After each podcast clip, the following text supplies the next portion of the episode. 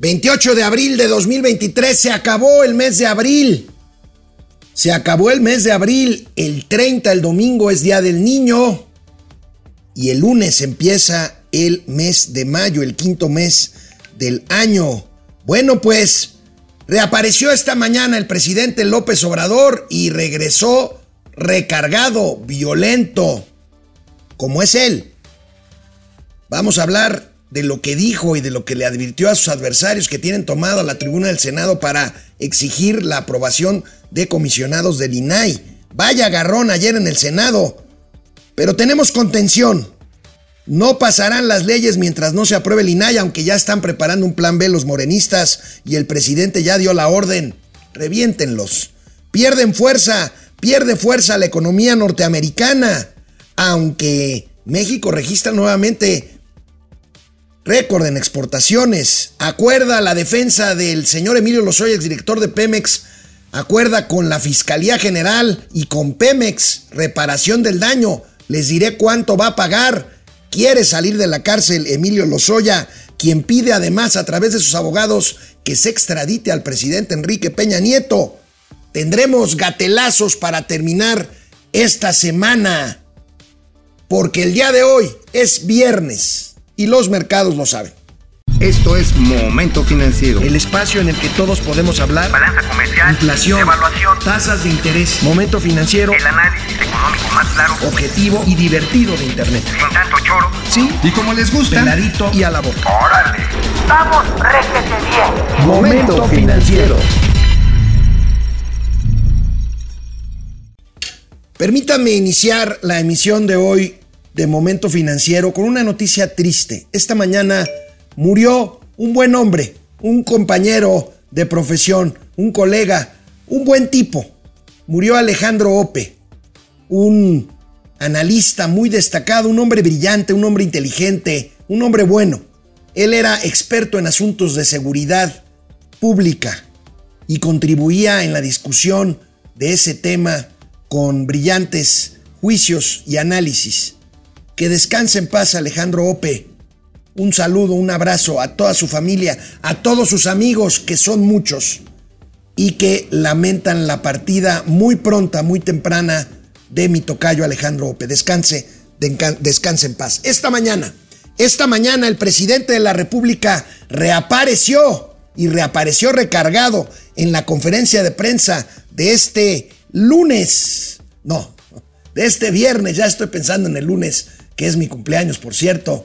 Bueno, el viernes reaparece, después de aquel episodio en Mérida el domingo pasado, el presidente de la República, y así, así saludó al llegar hoy a su tribuna mañanera. De nuevo aquí con ustedes.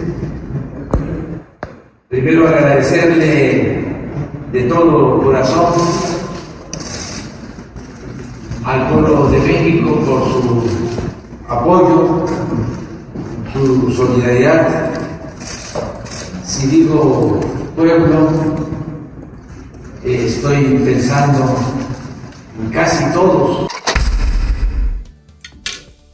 Lo suyo es dividir. Dice que está pensando en casi todos. Miente el presidente. Está pensando si le va bien en la mitad. Y se le olvida que es presidente de la otra mitad también. Pero eso no es novedad. Eso ha pasado cuatro años y medio. Me da gusto que el presidente esté de regreso. Ahorita vamos a ver lamentables eh, declaraciones que hace sobre lo que está pasando en torno a las leyes que se empeña en pasar, en pasar a fuerzas. Bueno, y hablando de estos, de estos temas, tengo que decirles primero esto, reiterarles que, pues para variar, eh, y como si no nos hiciera eh, falta certidumbre, bueno, pues esta aprobación express de leyes en la Cámara de Diputados ocasionó una gran preocupación, una gran preocupación porque generan incertidumbre. Y generan incertidumbre porque no es de un país serio, ya no digamos democrático, el que pasen leyes así y que se dispensen trámites y que, bueno, pues eh, se voten materialmente sin que las hayan leído ni siquiera los legisladores que votan a su favor.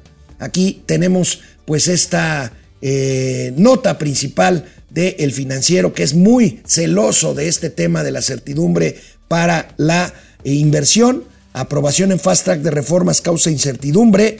el INCO, riesgo de afectar la atracción de inversión en el desarrollo social, pero ahí lo ven a la derecha, el secretario de gobernación dice, no hay problema para pasar leyes vía rápida. No, pues no lo hay. Claro que no, y no lo hay porque el presidente de la República les instruye. ¿Recuerdan aquella frase de que el presidente propone y el Congreso dispone? Aquí no es así.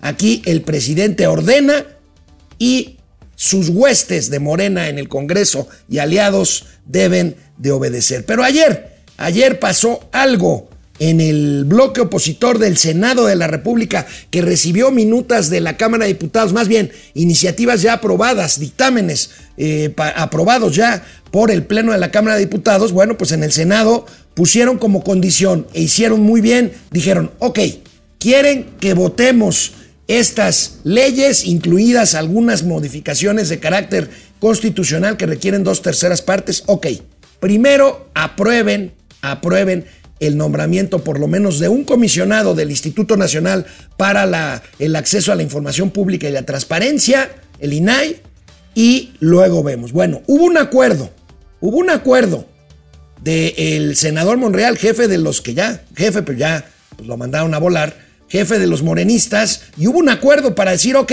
pasamos el nombramiento, propusieron un nombre, estuvieron de acuerdo, mejor ni les digo el nombre porque pobre hombre mandó, lo mandaron traer, lo llevaron al Senado, llevó a su familia, a su mamá, a su abuelita, pues para tomar protesta porque era un acuerdo. Bueno, el acuerdo fue roto. Efectivamente se llevó a la votación, pero los morenistas incumplieron el acuerdo y votaron en contra y entonces no pasó el nombramiento.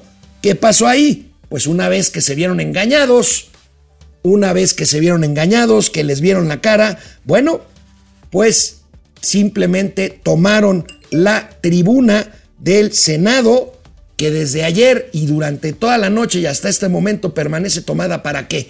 Para que el Senado no pueda sesionar y estos bárbaros de Morena, porque eso es lo que son, porque el acuerdo ahí estaba, está firmado, este, pues no puedan sesionar y pasar por lo menos aquellos, aquellas leyes, perdón, que no requieren mayoría calificada y que con su pura mayoría podrían pasar. Vamos a ver parte, imágenes de lo que pasó ayer en esto que les estoy contando.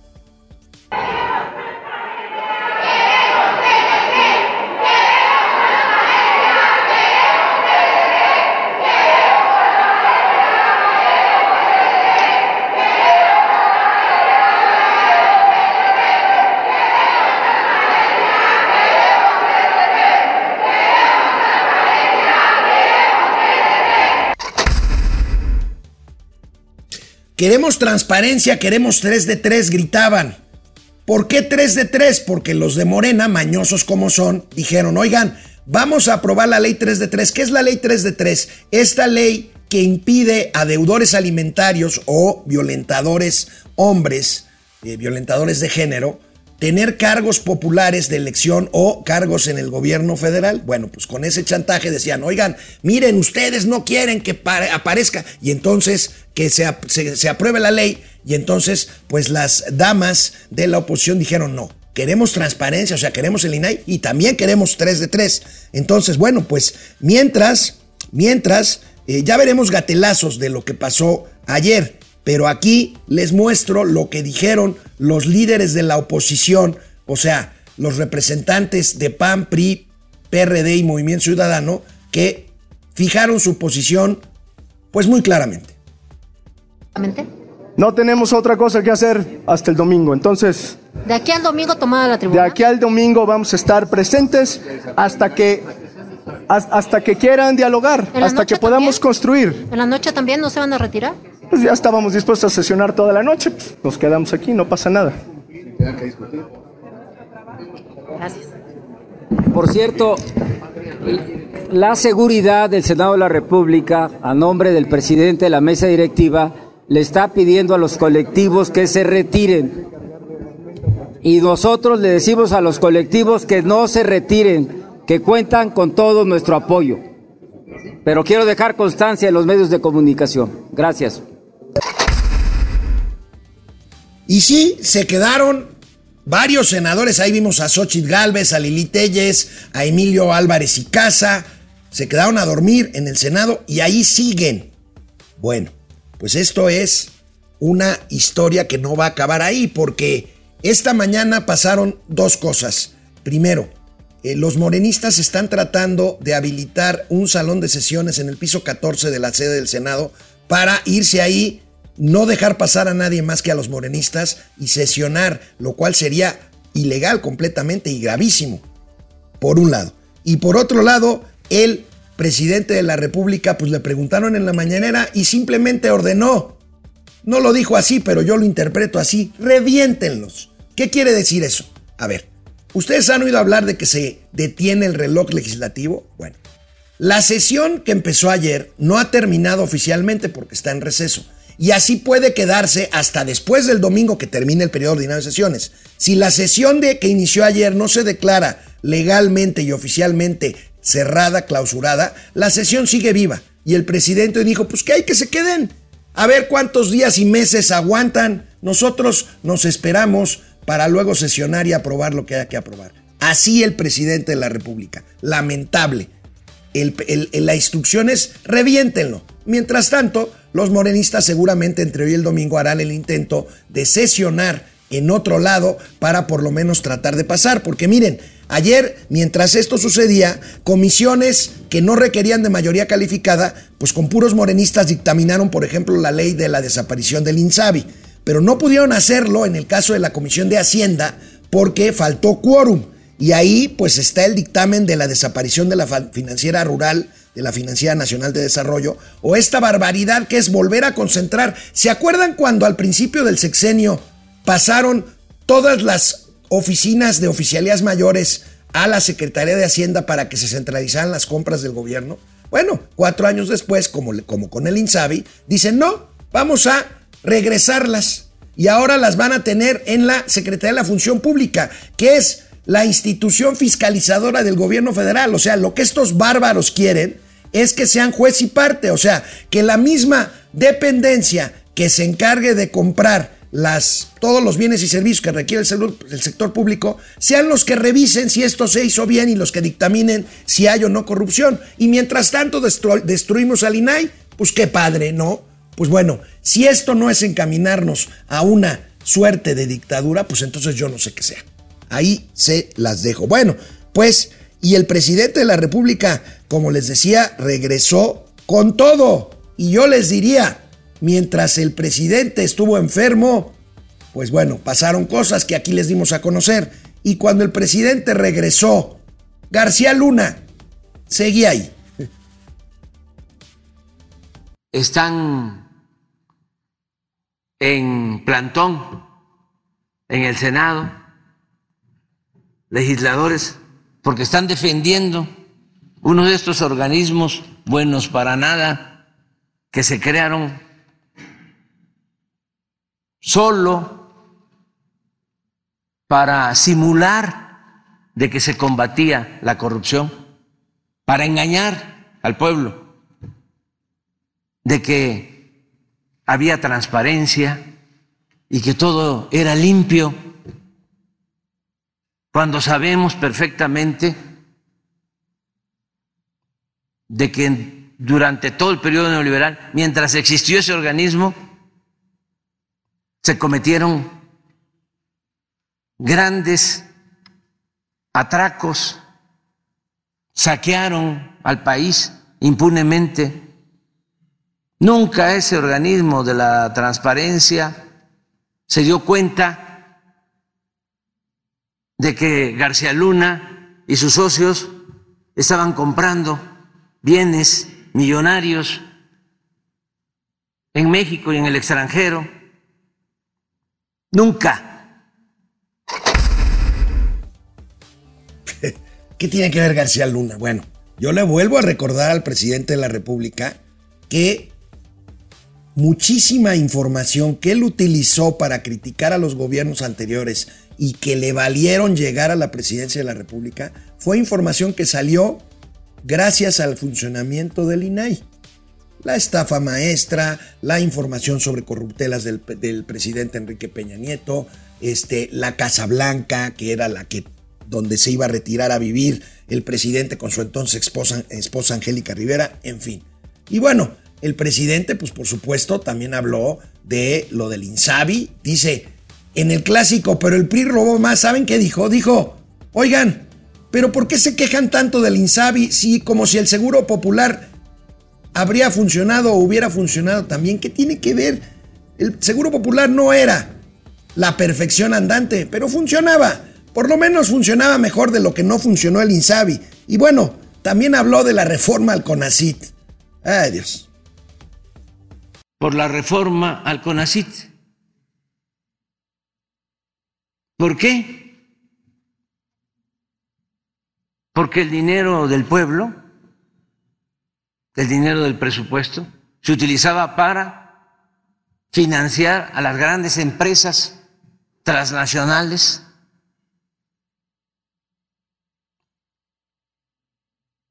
supuestamente para la innovación tecnológica. Mentira. Era para estar subsidiando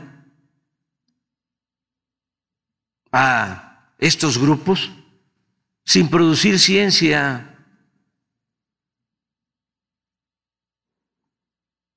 Usaban el dinero del CONACIT para construir elefantes blancos. ¿Qué será para el presidente de la República producir ciencia? Prometer una vacuna anti-COVID, ya que declaró superada la etapa grave del COVID, una vacuna que en más de dos años nomás nadie sabe dónde está, la vacuna patria. ¿Qué será para el presidente hacer ciencia? mentirle a los mexicanos y tratar de engañar a los, a los gringos con que el maíz genéticamente modificado, el maíz transgénico, es dañino para la salud sin haber presentado una sola prueba de lo contrario? Ahí está. En el juego. Les tengo que adelantar porque bueno, pues aquí aplica muy bien. En el juego de a ver quién es el más lambiscón con el presidente de la República, el senador Alejandro Armenta, que quiere ser gobernador de Puebla, de plano, ayer propuso en el dime y entre, entre los dimes y diretes, ¿saben qué propuso? Oigan, pues ¿para qué votar por un comisionado del INAI? Para quedar bien con el presidente, claro. Vamos a proponer una iniciativa para desaparecer el INAI. Y bueno, pues aquí un gatelazo adelantado, esta joya. ¿Saben quién es Alejandro Armenta? Simplemente un farsante, un fantoche les presento al mismo payaso lambiscón que actualmente es presidente del Senado, Alejandro Armenta, hace algunos años, no muchos. Miren, este post de Alejandro Armenta, fechado el 25 de julio de 2012, felicidades a Enrique Peña Nieto, vencimos al socialismo populista de la izquierda. Fue un honor luchar a tu lado, se refiere al presidente de la República entonces, Peña Nieto, como coordinador de campaña del PRI de Puebla. Estoy convencido de que serás un gran presidente y que a tu lado construiremos el futuro. Y con una camisa con el logo de la campaña de Enrique Peña Nieto. Bueno, este payaso es hoy el senador Armenta, el que propuso ayer desaparecer el INAI para quedar bien con su jefe y el que ahorita dirige los destinos del Senado, el que ahorita cerró con llave la puerta de salón del piso 14 del Senado de la República, cerró con cadenas para evitar que pase nadie y tratar de llevar ahí una sesión espuria que saque con la pura mayoría de el Senado, de los morenistas en el Senado, lo que puedan sacar. ¿Por qué? Porque el presidente hoy se lo instruyó. El presidente al que hoy es genuflexo Alejandro Armenta, igualito al que lo fue hace seis o siete años con Enrique Peña Nieto. Así, los políticos que dicen que dicen ser diferentes. Payasos, farsantes. Bueno, lo dicho, la economía norteamericana sigue perdiendo fuerza mientras avanza el año. Ya se ven señales de debilitamiento en la economía de los Estados Unidos. Ayer reportaron su crecimiento del PIB y aquí se los tengo, aquí se los tengo. Vamos a ver, se desacelera el PIB de Estados Unidos a 1.1 en el primer trimestre del año. Es una estimación inicial, pero que indica claramente pues esta desaceleración. Y ahí tenemos PIB trimestral de Estados Unidos, variación del porcentaje anualizada. Ahí tenemos las caídas en los dos primeros trimestres de 2022. Subió a 3.2 en el tercero, bajó a 2.6% en el cuarto y ahí viene esta tendencia de debilitamiento que muchos analistas anticipan una recesión leve, pero recesión al fin y al cabo en los siguientes tres trimestres del año. Ahí está. Y bueno, mientras esto sucede, y en una cosa aquí de esas cosas raras que están pasando aquí, pero aquí hay que decírselos, la economía norteamericana se debilita, pero las exportaciones mexicanas vuelven a marcar un récord vuelven a marcar un récord. Bueno, esto es un efecto bueno para nosotros, un efecto inercial. Esto necesariamente se tendrá que ver una señal de golpe, de, punto de inflexión, de rebote, por las señales de debilitamiento de quienes son los principales importadores de bienes y servicios mexicanos, fundamentalmente manufacturas, que son los Estados Unidos. Aquí tenemos los datos que les tenemos, es eh, las ventas de autos tienen pues, un liderazgo, como siempre se los hemos dicho, en la plataforma de exportación, aunque veíamos hace unos días que por primera vez la venta de asuntos relacionados con eh, computación superaron, superaron las, las exportaciones mexicanas de eh, autos, pero bueno, pues ahí tenemos 53 mil millones de dólares, 53 mil 600 millones de dólares, una variación de 3.2%. Eh, en una estimación eh, de las exportaciones eh, mexicanas a, lo que va del 2023 al primer trimestre pero las petroleras caen 27.6. Ojo con esto, ya no nos pega tanto como cuando dependíamos casi el 80% de las exportaciones petroleras. Las exportaciones no petroleras crecen y ahí está la clave, crecen 5.5%, 51 mil millones de dólares. Las exportaciones agropecuarias avanzan 3.7%. Las extractivas, fíjense, van también 15.5%, pero presidente, pues van muy bien. Vamos a ponerle límite a las concesiones mineras, vamos a nacionalizar el litio lo que se pueda, pues al fin que vamos bien, pues sí, se va a rebotar esto. Manufactura 5.3%, automotrices crecen 15.6%. Y bueno, las importaciones, y ahí está la balanza comercial, las importaciones avanzan 1.1%, ya lo comentábamos,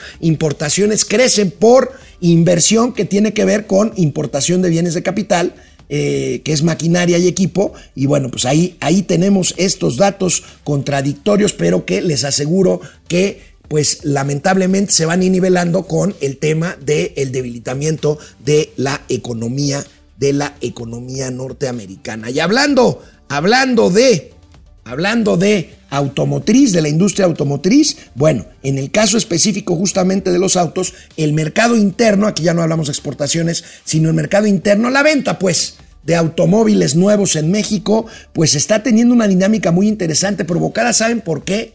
Yo no sé si ustedes han visto, hay unas camionetitas muy bonitas eh, de una marca que a lo mejor no identifican. No es la coreana Kia, por supuesto, no son las tradicionales eh, minivans o mamavans, como les dicen, este, de firmas japonesas eh, tradicionales como Nissan o Volkswagen, alemana, en fin. No, las marcas chinas las marcas chinas han propiciado una dinámica de crecimiento en la venta de automóviles nuevos en México. Vamos a ver, vamos a ver de qué estamos hablando.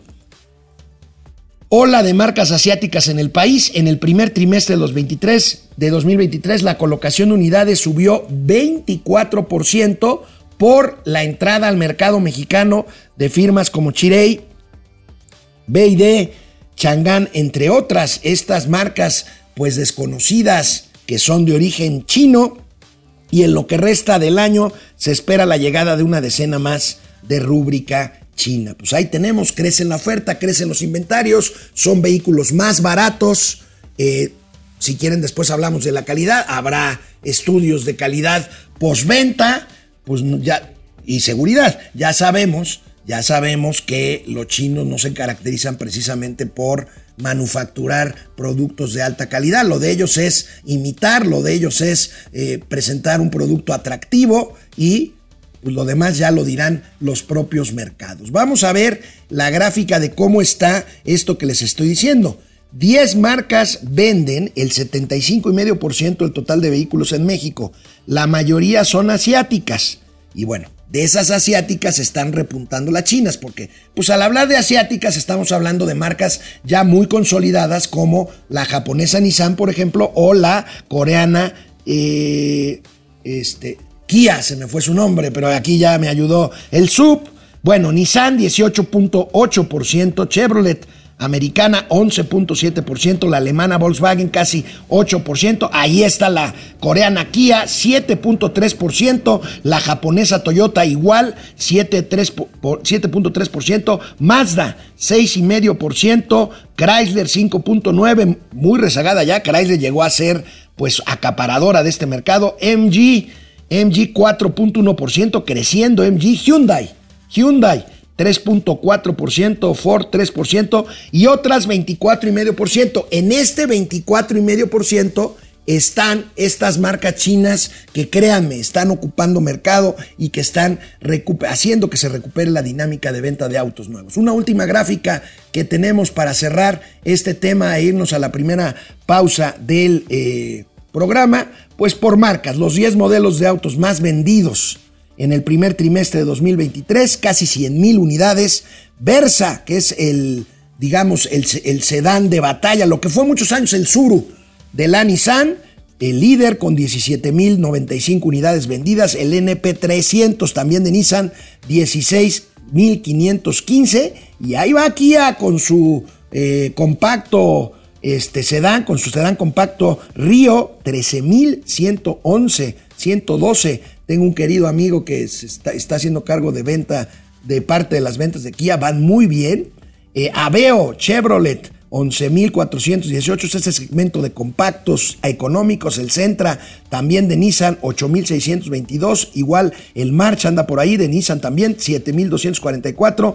El MG5 de MG, 7.000 unidades, un poquito más. Mazda 3, bien, le ha ido bien, 6.623. Mazda 2, 6.556 y el Celtos de Kia también 5.228. Como pueden ver, un mercado muy competido y pues vamos a ver cómo les va a los chinos, pero sobre todo cómo nos va a los consumidores mexicanos con los productos chinos cuando de automóviles, sean sedanes o sean este segmento muy popular en México que son las sub, las, este, las que eh, son pues camionetitas que van entre el sedán compacto y medio y la camioneta mayor, la camioneta más grande, este, esta, este, este eh, eh, segmento eh, sub, algunos les llaman las mamavans. No, las mamavans son las más grandcitas, pero bueno, este segmento de camionetas de media gama, bueno, muy competidos y bueno, pues dejamos de regreso del corte.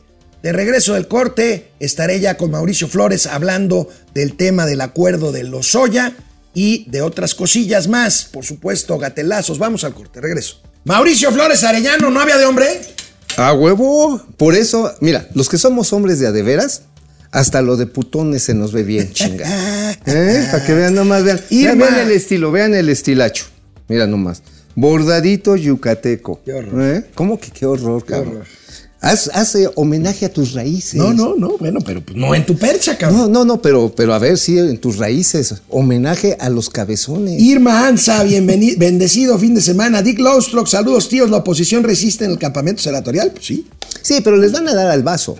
No, bueno, ya están ahí. Este, bueno, el presidente ya dijo, reviéntenlos, ¿eh? Sí, pues a ver, a ver. La recua de Morena actúa así, carajo. Actúa igual. Hubo, te decía que algunos diputados que se rajaron de Morena. Pero en el Senado les volvieron a tronar el pinche chicote de que no, a huevo. El único que se está haciendo, se está abriendo es Ricardo Monreal. Bueno, quedó en una muy mala posición ya, Monreal. No, pero hace bien en, en decir, pues yo ya no juego con estos putos, con los de Morena. Hub 20, no, Hub 5252. Ya quedó claro que lo único que vuela en el Chaifa son las carpas, sí. Lamentable accidente. Pues es que es, es, es ventosa Bueno, la zona. Pero, a ver, se voló en el FAMEX, que es la Feria Mexicana de la Aviación, es un evento muy bonito, en el área militar. Pero lo que tú dices, ayer yo fui de hecho ahí a darme una vuelta al Hombre, AIFA. qué gusto, estaba muy Sí, estuvo chingón, sí, Sí, sí, estuvo sí. chingón. Qué chido. Pero, ¿sabes, güey? No mames. Así como en la película La momia, ves venir las tolvaneras, hijas de la chingada. sí, sí. Mi coche quedó como polvorón, güey. Luis Alberto Castro, saludos a Calvin y Hobbes de las finanzas. Tío Alex, le mando un fuerte abrazo y feliz cumpleaños por adelantado. Gracias, Luis Alberto. ¿Cuándo es tu Muy amable, cumple? el lunes. ¿Cuántos cumples? Este, 59. Oye, entonces ya tienes más pasado Ya que estoy futuro, más para allá que para acá. Irma Anza, para que les guste y pueda, se hará una manifestación afuera del Senado a las 11 de la mañana. Pues sí, en favor del INAI. Hay que defender el INAI hasta Ah, a donde se huevo, pueda. a huevo. Maribel Montes de Oca. Hola, hasta que los puedo ver en vivo. Gracias, Maribel. Gracias, Fidel Reyes. gracias. La campaña del 2018 fue basada en la información del INAI. Ciertamente. Así es. Totalmente. Oye, vamos a tener el programa el lunes, ¿no, verdad? No, no, pues es mi cumpleaños, cabrón. Ah, pues bien, también no te encabrones. Pues yo te decía, pues a ver si. ¿Ustedes creen que no se trabaja el primero de mayo porque es el día del trabajo? No, es porque es mi cumpleaños. ¿A huevo?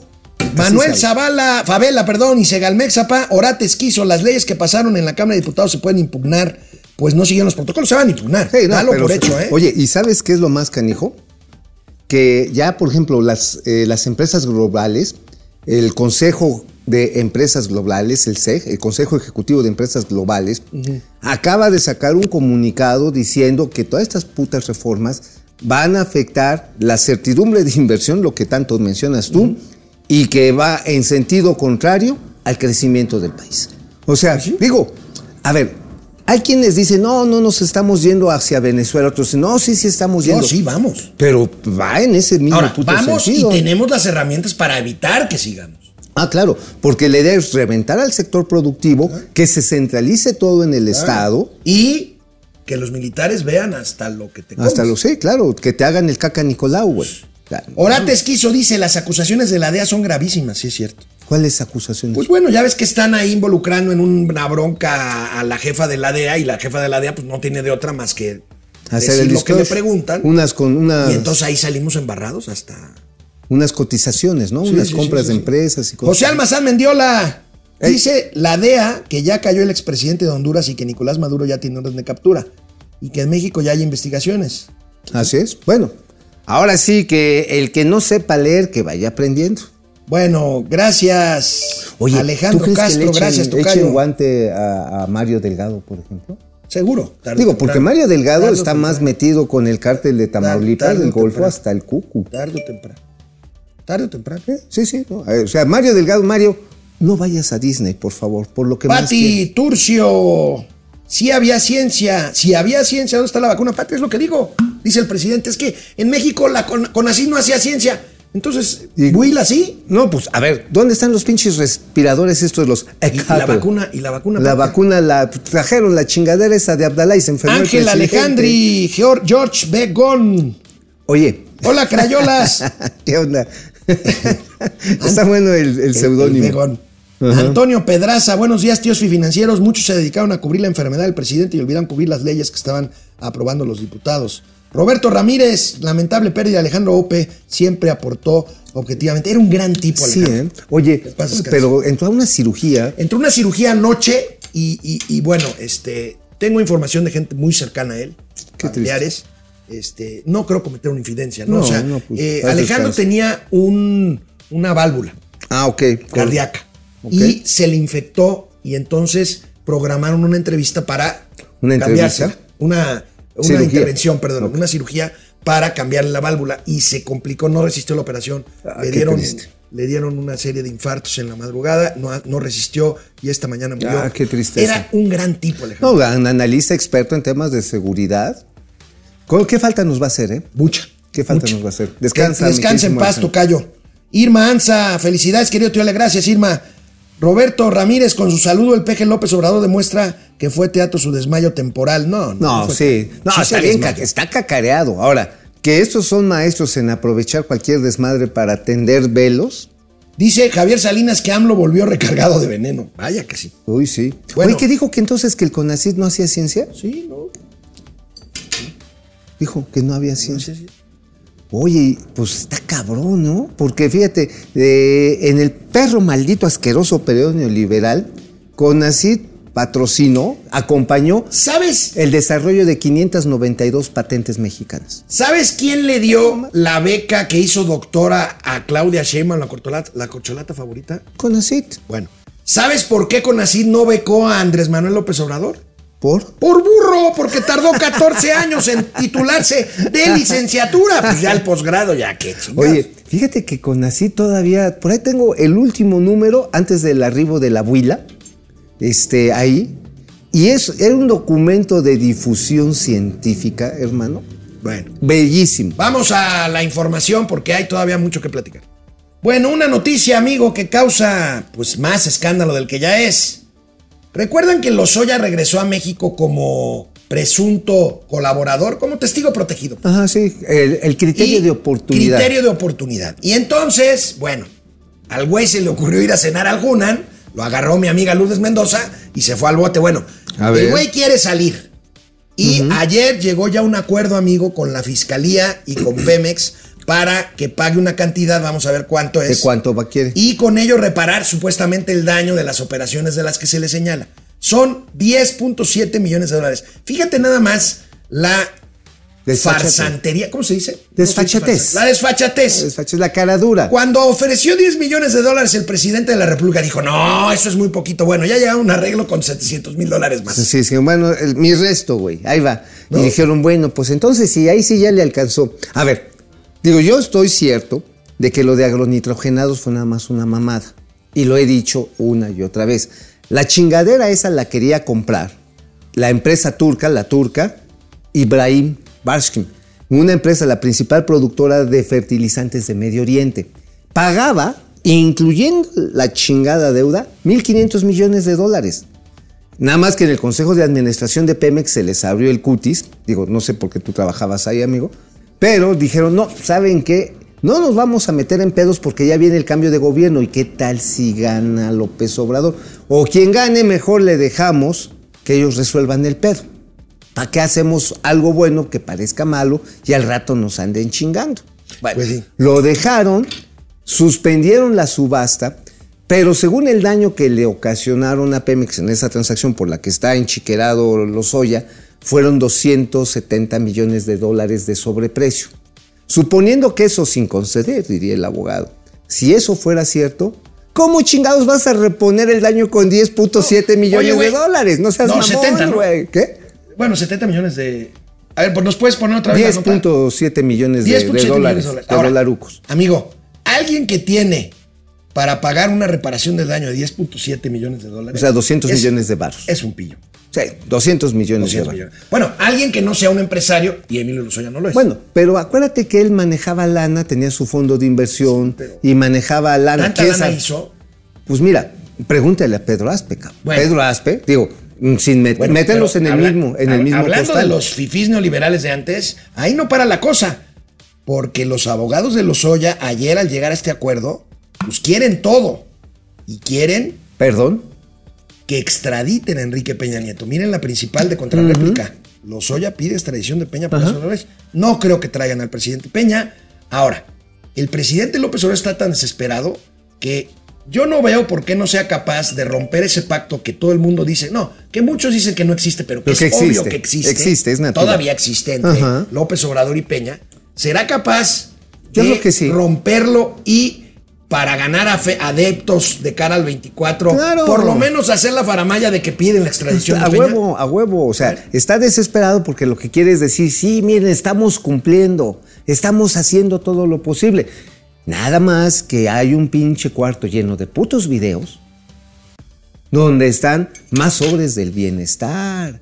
Hay familiares. Que van a empezar a salir, acuérdense de mí. Ajá. Familiares directos de Bueno, ¿qué más, línea. ¿qué más familiares directos quieres que Pío y Martinazo? Los hijos. El Chocoflán. Ah, no sé si el chocoflán, pero está chavito, pero pues igual y también en, la, en la loncherita como la que tiene nuestro productor Argenis, le- igual ahí les... Bueno, güey, no mames, a ver, ¿cómo mantienes con el salario de un presidente tan, tan este, modesto como López Obrador a un chamaco en uno de los mejores colegios de Inglaterra? Con nena, cuna y biberón. Pero, pues, come poquito el Chocoflán. Bueno, sí, con puros brownies se ha de, con- se ha No, de no, no nos vamos a meter en un lío por decirle Chocoflán. ¿Quién es el chocoflán? Eh, Bien, es- este, este trabaja conmigo en manejo de crisis mediáticas. Bueno, ¿de qué escribiste hoy en el periódico La Razón, Mauricio Flores? Bueno, en La Razón les contamos que pues el trenecito, por lo mismo que tú Otra lloras vez. por el Naim, yo lloro por el Tres Mayo. Bueno, A ver, entre las reformas pendejas que metieron los diputados de Morena por órdenes pendejas de ya sabemos quién, ajá, está la supresión de los recursos que tenía el Fonatur para darle mantenimiento a los centros integralmente planeados, que son cinco. Ajá. Otra vez, allá los decíamos. Ajá. Cancún, Huatulco, Loreto, Los Cabos. Y, me falta uno. Y este, bueno, Playa Espíritu Valdeverga, ese, está el de Ixtapa. Ixtapa, Ixtapa, me faltaba Ixtapa. Son los Bueno, cinco. Son los cinco. Bueno, ahorita, desde el año pasado no han comprado, pero no mames, no han comprado, pero ni insecticida para echar a volar a los pinches este, moscos. Bueno, el asunto está en que ahora, ahora sí, pues esa lana ya de manera permanente, conforme a esta iniciativa, si se mantiene, si no la logra tirar la Suprema Corte de Justicia, son cerca de 10 mil millones de varos, amigo, Ajá, que servían, uno sí para promoción, pero sobre todo para sea- mantener las plantas de tratamiento de aguas. Pero dices que ni siquiera para insecticida. No, el año pasado suspendieron la compra de los servicios de fumigación, cabrón. O sea, para el fleet. Para el fleet, ni para el fleet, güey. Hijita mía, linda, adorada, te amo, Mafa, mi hija. ¿Dónde está tu mafa? Está, yo creo que viéndonos, está trabajando, Ah, pero, ya, mijita, ¿te acuerdas ahorita que dice Mauricio del fleet para los centros integralmente planeados de turismo? ¿Recuerdas cuando eras niña? En el patio de mi, Mi casa, ¿por hay una cucaracha. Échale pss, pss, échale más. pss, pss. ¿Cómo quedó? Mijita, Bueno. te amo. Perdón, perdón, pero. No, qué bonito, qué bonito momento. Fui- yo creo que he sido un buen papá. Bueno, Sí. tú dime, hija. Sí, sí, los hijos son los que tendrán el juicio más severo. Bueno, venga, ¿qué más? ¿Qué más con Fonatur? bueno, el pedo está en que 10 mil millones de varos que servían para hasta para la jardinería, carnal. Tratamiento de aguas. Al rato la laguna de Nichuté, si se apendejan, va a apestar a caca. La laguna que está del otro lado del mar en Cancún. En muy Cancún bonita. sí, muy bonita, pero está bonita porque hay unas plantas de tratamiento muy Hay funcionales. cocodrilos ahí. Hay cacadrilos también. No, cocodrilos. Co- ah, bueno, cocodrilos. ¿Y también cacadrilos ya? No, ¿O no, va a haber? pero va a haber, va a haber. Cacadrilos va a haber porque le están quitando ese dinero y el, y el Consejo Nacional Empresarial Turístico dice, güey, ¿qué pendejada vas a hacer? y les valió sorbete, cabrón. Y entonces esa lana es un reconocimiento tácito de que el tren Maya va a necesitar por toda su pinche vida subsidios. Punto. O sea, a ver, ya lo dijimos. El transporte de personas no es negocio. Aquí, bueno, en Japón sí porque está, es carísimo, ¿no? El de carga tarda en madurar de 10 a 20 años. Y tampoco es tan gran negocio. El negocio está en las terminales. Oye, amigo, una Las pregunta. terminales ¿Tú, hicieron con la cola. tú qué le, ¿Tú qué le sabes a esto? Ahorita dices que en Japón sí es negocio. ¿Por qué? Porque es carísimo. Ahora, Claro, o- es carísimo, pero un tren bala en Japón recorre 500 kilómetros en unos cuantos minutos. Sí, los recorre en, en 30 minutos. Ok. Y te, cuesta el equivalente a 3 mil pesos. Antes, por eso, te sale más barato que un vuelo. O sea, de, Sí, claro. de Japón a, a Narita. Kobe o a. No, de- de- perdón, de Tokio a, a Kobe o a Ajá, donde sí, quieras. más o menos. Te sale más barato irte en bala. Sí, por supuesto. Antes de que hubiera la tecnología de trenes de alta velocidad, ¿también era negocio para los japoneses? Supongo que sí, era, es que es caro. Es para carga. Era negocio para la carga. Acuérdate que la industrialización de Japón se empieza a dar en la segunda mitad de los, del siglo XIX. Y precisamente empiezan a meter el tren sobre la línea costera y hacia los centros agrícolas. Obviamente con muchos desmadres este, por posesiones de tierra y feudos, etc. Oye, última hora. Última hora del ¿Eh? tren Maya. cabrón. ¿Qué crees? Ya se suspendió el abasto de balasto cubano. ¿Otra vez? Ya, ya. A ver, ayer salió esta, ¿cómo se llama la gobernadora? Perdón, la gobernadora de allá. Mara Lezama. Mara Lezama. De Quintana Roo. De Quint- no, no, sí. Ya se va a habilitar nuevamente los puertos de, Quintana Roo para que llegue el balasto.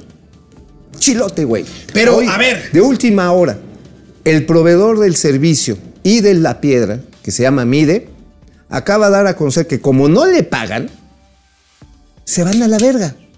Punto. Pero yo espero, amigo, que la señora Álvarez Buy, la brillante directora del CONACYT, Ah, que ahora es humanista, la ciencia humanizada va a producir un nuevo tipo de acerrín con resistencia ultra para sustituir el balasto. Ah, a huevo. A ver, es bien fácil. A ver, con todos los pinches árboles que se han chingado en la zona, Acerrín de alta, de alta compresión, gama. ajá, de alta gama. Nada más le echas este un poquito de guachicol, lo bates en chinga.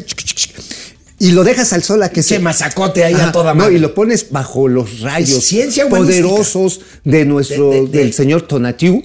Sí. Le echas un pinche baile sol. acá, pues, unos pinches pases acá chingones para que quede bien amigo, y lo pones. Deja de seguirme la onda. ¿Qué escribiste en el eje central hoy viernes? Cadáver exquisito. Señores, el Insabi va a ser el próximo Segalmex. ¿El próximo Segalmex? Sí, O sea, ¿quieres decir que el INSAE va a ser un. Bueno, ya es un gran escándalo. Ah, ya es un escándalo. Primero porque no cumplió sus metas. Ajá. Y nada más hizo un cagadero. Ahora, aquí es quién se va a repartir el botín y quién no va a querer cargar la culpa.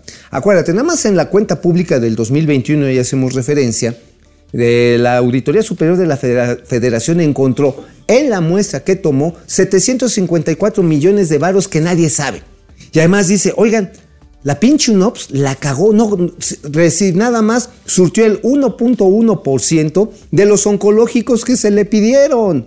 Oye, güey, ¿y cuánto le pagamos? No, pues 150 millones de dólares. ¿Y qué va a pasar con ese puto contrato? Bueno, esos son los que nadie quiere cargar. El tema es quién va a manejar el billete, papá, quién va a comerse ese pinche pollo, porque el, el filete, cuando menos ahorita en este año, ya lo platicábamos, son 80 mil millones de pesos de material Eso que te iba a preguntar. ¿Ah? Son 80 mil millones. Ahora, no será la cifra última, porque mira, cuando pensamos en la estafa maestra de Peña Nieto, hablamos de 7 mil millones. Ajá. Segalmex, 15 mil millones. Ajá. ¿Qué cifra te gusta para cuando, digamos aquí en estas cámaras, el Insabi costó 20 mil millones de pesos. Pero mira, si lo sumas todos los años, cuando menos dos una tercera parte de las compras se hizo discrecional, cuando menos.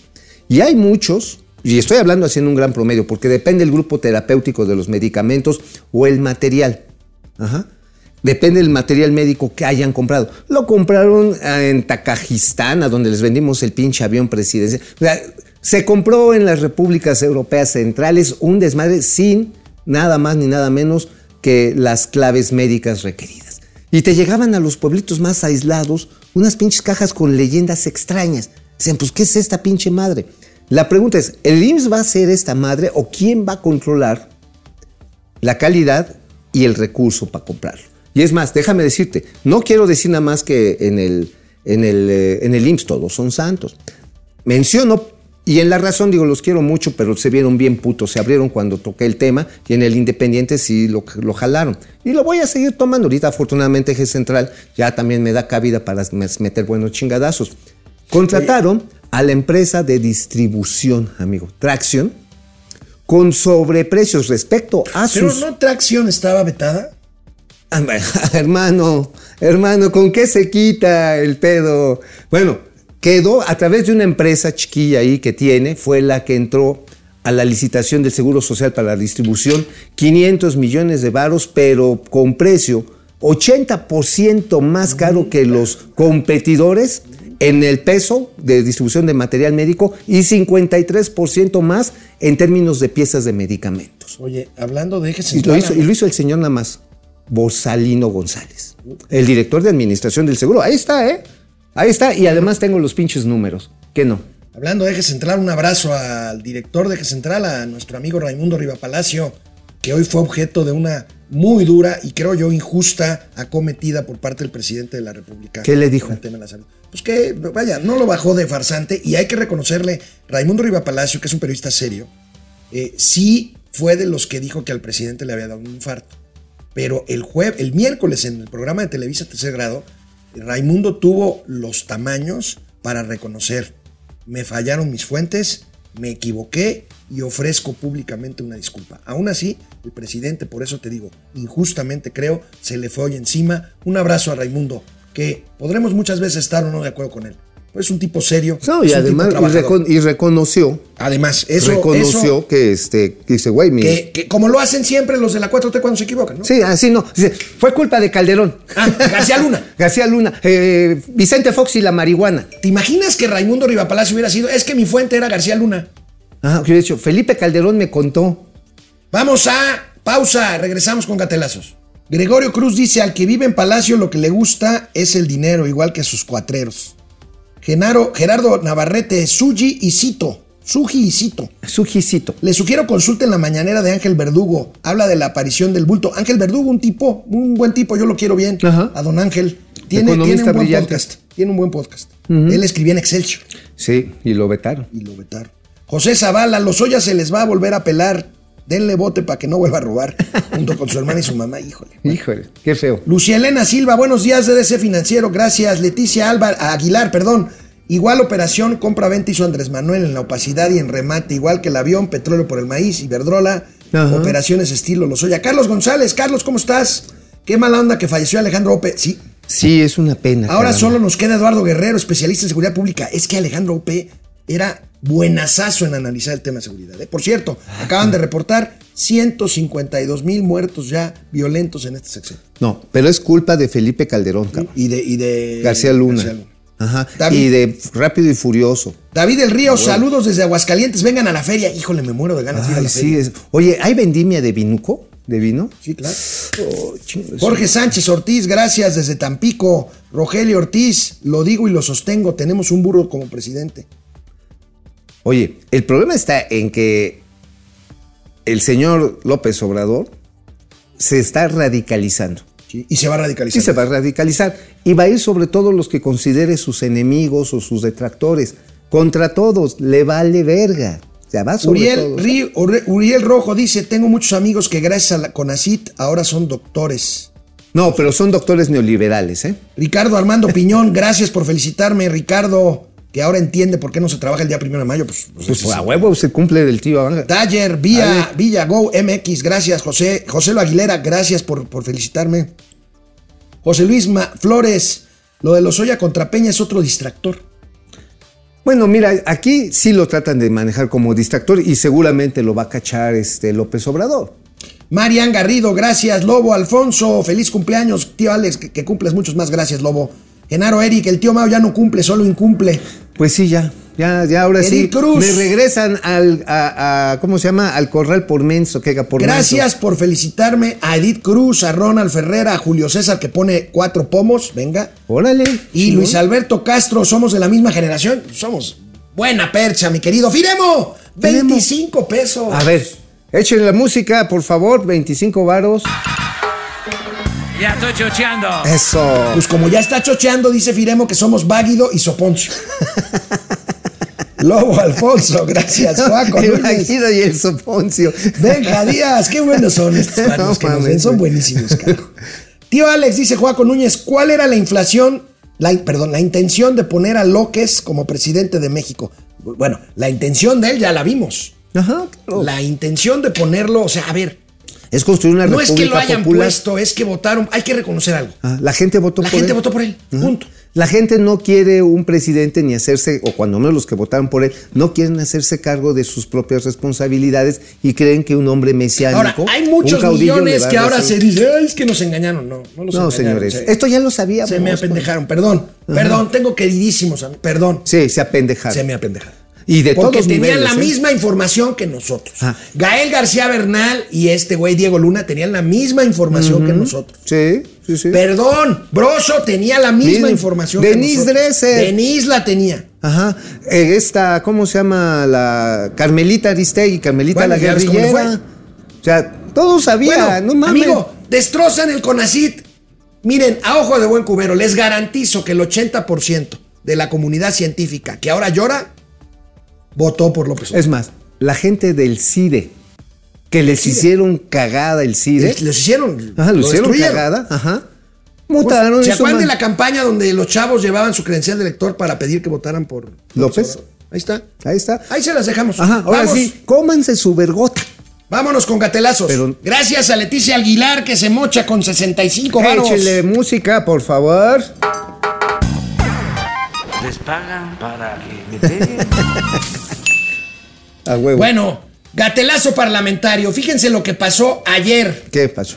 en el Senado. Bueno, ya vimos parte de lo que pasó, pero aquí vamos a ver un gatelazo del impresentable senador que es el sustituto de Martí Batres, César Cravioto. Dios los Puta hace. madre. Y ellos se juntan. Y con César Cravioto, ¿quién creen? ¿Quién? Citlali. Ay, mi vida. Venga. A ver. Las personas que nos acompañan, Compañeras, quiero recordarles que el artículo 312 del Senado.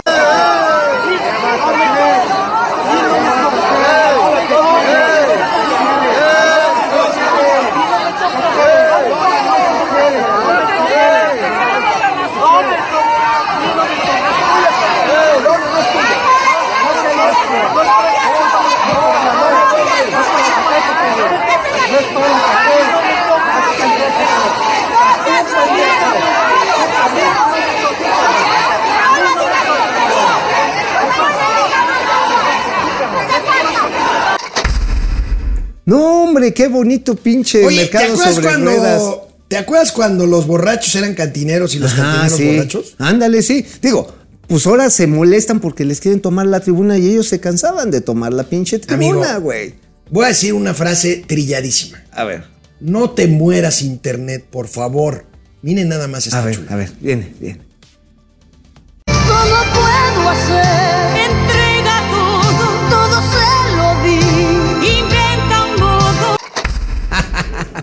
No es posible que se pueda querer más. Oye, la verdad que la 4T tiene un pelotón de legisladores. Bueno, ya nos vamos. El del changoleón lo dejamos para el No, martes, déjalo, Davo. no, no. Pero vamos con el último gatelazo, que es un delito electoral. ¿Cuál? Fíjense, Chairos, Chairos, Por favor. presumiendo boletos, porque disque boletos, porque no hay boletos para el concierto de hoy de Rosalía en el Zócalo. A ver. Ah, ¿sí? ¿En serio? Oye, ¿Sí ¿es el que pagaste por paga? ellos? Uh, bueno, ok, no hay boletos, pero miren estos boletos que, lo- de veras, aparte de Chairos tontos, porque suben tweets con este boleto y luego lo borran. ¿Por qué? ¿Por qué allá arriba, allá arriba se Ajá. ve en marca de agua, no se va a ver muy bien, pero dice hashtag joven Ajá. es Claudia. Joven es Claudio. Y, y luego Y está. la- ese QR es Jóvenes Claudia en las redes de Jóvenes Ay, Claudia. O sea, CDMX. si esto no es un delito electoral, amigo, me doy. Ah, y los chairos que subieron esto con su boleto en el Twitter, luego lo borran. Ay, Son bien tontos. Dice, ya la cagué, nos va a multar el INE. Ahora, vamos a ver si, ¿cómo se llama apellida la, la nueva secretaria general del INE? Esta Eh, Tadei. Tadei. La señora Tadei tiene el aplomo para sancionar estas mamadas. No creo, amigo. Ya No, ayer ya, dijo que se va a bajar el sueldo y que va a renunciar al seguro médico. Pues para quedar bien con el abuelito. Ah, pues ya valió verga. Nos vemos el martes, el lunes. Yo no voy a estar en Cumpleaños. circulación.